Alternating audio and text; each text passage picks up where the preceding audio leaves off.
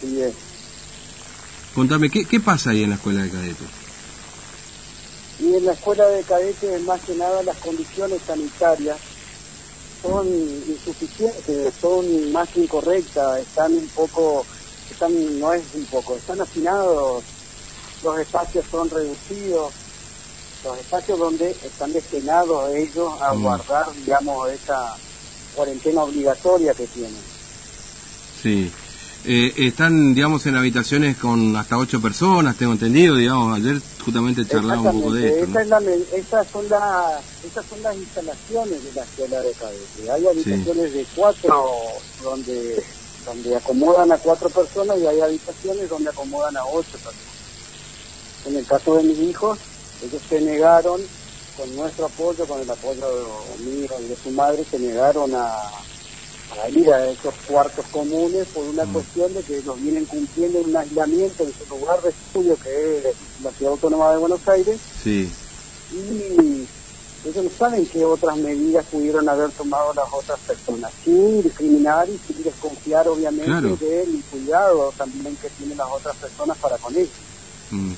Este, claro, porque ahí uno pu- pudo haber tomado rec- recau- recaudos o, y otros no, y están todos, todos mezclados. Todos están sin, sin, este, mm, eh, sin eh, síntomas, digamos, ¿no?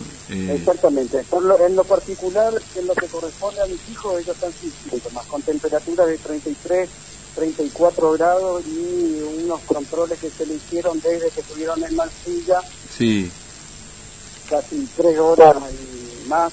Mm. y después otras tantas horas acá en la unidad de en la unidad de prevención que está que funciona detrás del hospital de alta complejidad y no tiene ningún síntoma Mm. particularmente yo hasta donde yo sé por otras personas con las que he- me he comunicado por teléfono y con los padres que estaban ahí con los otros tutores tampoco tienen síntomas Mm. Claro, y le hace... habían otros Sí. y otras personas que ya estaban ahí cumpliendo la cuarentena de hace más tiempo que la verdad que desconocemos cuáles. Eran un total de casi 160 personas, 150, 160 personas, no tengo el dato Mm. exacto. Pero el mismo ministro González lo dijo ayer que ingresaron 103 personas por Mansilla en lo que fue su conferencia de prensa, Sí. de que mis hijos estaban ingresando Mm. el tránsito que ellos habían tenido hasta Buenos Aires hasta aquí, hasta la provincia de Formosa. Claro. Ahora, ¿les hace controles ahí, en esta escuela, digamos, en donde están habitualmente? Van, No. por ejemplo, hoy les tomaron No. temperatura, etcétera. De manera particular, cuando ellos llegaron ahí, como estaban con un ataque de ansiedad, de nervios, de tanto tiempo en Buenos Aires, en un ambiente más contenido, reaccionaron muy mal porque tampoco se les notificó efectivamente de que cuando salieron del hospital que lo iban a retelular. El, el- el problema, a ver, si, y- y- Iván, te pregunto esto porque me parece, si, si el gobierno les dice que tienen que ir a otro lado, que están en otras condiciones, con el que también están mal, ya le dieron sábana por esto. Cuando le entregaron un después de haber descansado casi dos días en un espacio que, que bueno que fue que fue pedido a mi hijo compartir con otras personas no Mm, pero las medidas sanitarias no, se- no, no, no, no, no, no se corresponden con el protocolo que se debería aplicar para protegerlo, para protegernos a nosotros como ciudadanos. mm, Yo hasta el momento estaba muy de acuerdo y a favor de todas las esta última medida que, que, que se expresó en, en la conferencia de prensa me parece que va en contra de cualquier protocolo y de Mm. cualquier medida de cuidado que tendría que tener sí. las autoridades pertinentes. ¿Y, y ustedes pudieron hablar con alguna autoridad, digamos, para plantear esta situación? ¿Han, han, no sé, alguien de, de alguna cara visible? Este, No, no, únicamente con el director de la escuela de cadete y con otras autoridades, más que tuve que llevar un médico particular, mm, una persona particular para que le haga una, eh, para que les, eh, los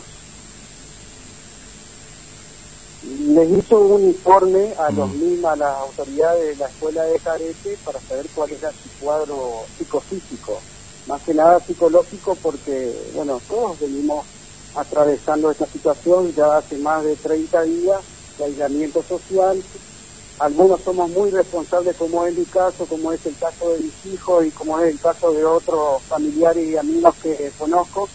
Y hay otras personas que desconocen completamente las medidas de seguridad y de aislamiento.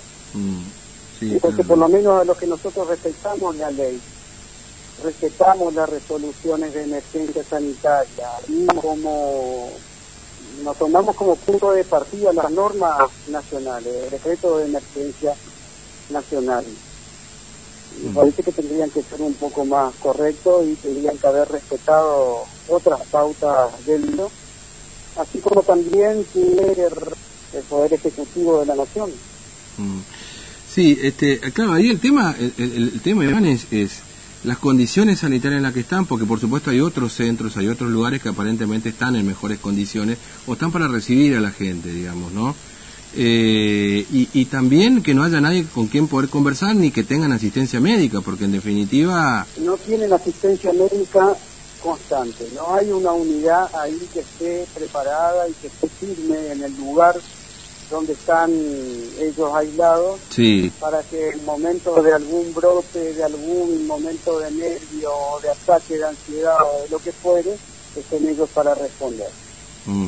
Estuvieron ayer cerca de las 16 horas, como te dije, anterior a ese, en la madrugada, yo pedí la presencia de un profesional de manera particular y yo hablé con un profesional que se pueda hacer un informe que se pueda hablar con ellos, porque ni siquiera yo podía calmarlos, manteniendo, ¿no? Obviamente la distancia reglamentaria y todo el protocolo no podía calmarlos porque ellos estaban, porque el objetivo de su viaje y del regreso a su mm. hogar era estar en su ámbito familiar, contenido, con las medidas de higiene correspondientes, aislados en habitaciones independientes con su baño privado y teniendo todas las medidas de seguridad. Es más, estábamos estamos a disposición de las autoridades para que hagan los controles que, crean accidentes para verificar toda la situación y las medidas que van a tener en el hogar. Pero bueno, en el camino le dijeron que los llevaban a su domicilio y bueno, en el trayecto cambiaron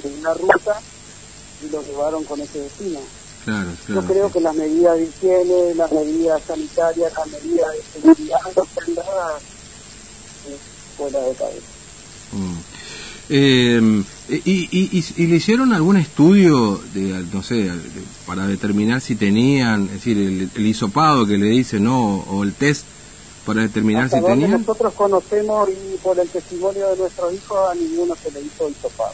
Ah, Nada más que el, control de temperatura y los controles clínicos de rigor para ver si ellos no tenían síntomas. Y mm. creo que la mayoría de las personas, como he consultado con una profesional que está ahí adentro también, que se quedó con sus hijas, eh, por voluntad propia, se quedó a acompañar a sus hijas, también tiene le hicieron nada más que esos estudios. Entiendo. Eh, ¿Piensan hacer algo más, Iván? No sé, una presentación judicial, no sé, tratar de charlar con alguien, con... Estamos analizando todo. Mm. Estoy analizando con mis asesores legales las medidas que vamos a tomar. Yo ya no tengo más tolerancia. Fueron dos noches que descansaron mis hijos ahí.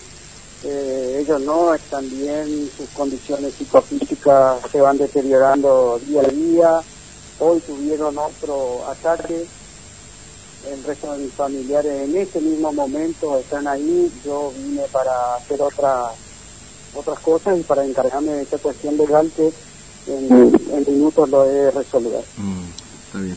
Bueno, y Lo que pasa es que un recurso de amparo presentado, no, no un recurso de amparo, perdón, una, una corpus, que es lo que corresponde al día, ya es otra instancia Mm. más compleja. Mm, Nosotros tratamos de agotar todas instancias, eh, si se quiere, administrativas o dentro del espectro eh, provincial de la situación para que se resuelva de alguna manera favorable para todos, ¿no? Porque no se trata acá únicamente de las personas que son mis afectos, que son mis hijos, y de los cercanos a mí, sino de todas las personas que están ahí, y en otros centros también de aislamiento. Mm. Sí, este, bueno, eh, Iván, te agradezco que nos hayas atendido, vamos a estar atentos a cómo sigue todo esto, porque bueno, ayer nosotros justamente expusimos la situación a través de otro de los chicos que está ahí, eh, ahí en, la escuela de cadete. O sea, y obviamente que hay gente que dice de todo, ¿no? Que, que pretende un hotel sin hotel. Ahora, la, pregunta es, ahí van los, policías también, digamos, ¿no? En la escuela de cadete, ahí terminan la policía y no están en condiciones, digamos. Contestando a tu pregunta de los policías, la fuerza no está preparada para contener mm. a jóvenes ni a adultos o a gente mucho más grande que hay ahí, como sé que hay una persona que tiene que es diabética, no están preparados para contener ellos a todas las personas que están ahí. Ellos son miembros de la fuerza, tienen otra formación, tienen una formación más vertical, es otra la, la situación. Es más, es mucho, todo el tiempo un choque de carácter y de formación en relación a la gente que está ahí adentro, mm. sufriendo ese aislamiento y las personas que están cumpliendo con su deber también. Claro, obviamente. Iván, gracias por atendernos, muy amable, ¿eh? que tengas buen día. No, por favor, a su disposición en cuanto gusten, el horario que quieran y las veces que quieran, yo estoy a su disposición para comentarle mucho más detalle de esto, que tiene una infinidad de condimentos. Sí, seguro que sí, seguro que sí. Que son más que graves. Yo le mm. agradezco también a ustedes por llevar mi voz y llevar mi, mi comentario a todos. Gracias, muy amable.